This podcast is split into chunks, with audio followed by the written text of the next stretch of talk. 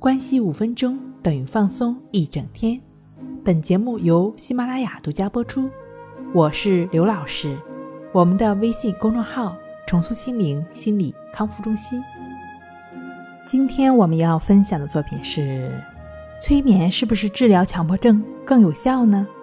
催眠治疗呢是一种很好的心理治疗的方式，但不是一种体系的心理疗法。它只是一种在特殊意识形态下运用心理技术进行的心理干预。值得肯定的是，催眠治疗对处理一些心理障碍是有很好的效果的。这自然也会对抑郁症，包括强迫症的症状表现起到改善的效果。但正如《战胜抑郁》书中所说，抑郁症呢是一种长期负面积累的情绪爆发，强迫。包括恐惧、焦虑、失眠也是如此，都是由于不健康的心理模式所导致的，绝非因单纯的某个情节或者障碍造成。如果抑郁症、强迫症患者的心理模式不改变的话，就很难达到真正的治愈。而催眠治疗却很难持续的改变一个人的心理模式，情况也通常是如此。普遍性的强迫症。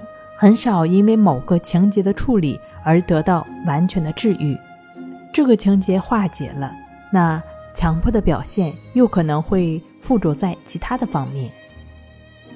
也就是说，强迫的问题披上外衣，伪装成另外一种形式来困扰我们。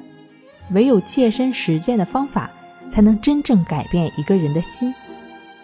以下呢，就是强迫抑郁病友分享的一种强迫症自救的实践方法——关系法。关系法的练习呢，主要摘要于《战胜抑郁》一书中。练习的步骤呢，主要有四个部分：第一，闭目静坐，专注鼻孔处的呼吸进出；第二，不管产生什么想法、念头、感觉、感受，都。不批判，不参与，就只是保持平等心。三，不在练习中寻找任何好的感觉，也不去排斥任何令你感到不舒服的感觉，就只是专注呼吸的进出。五，练习每天上午、下午各一次，坚持两周以上。愿所有身处强迫抑郁中的朋友早日康复。好了，今天给您分享到这儿。那我们下期再见。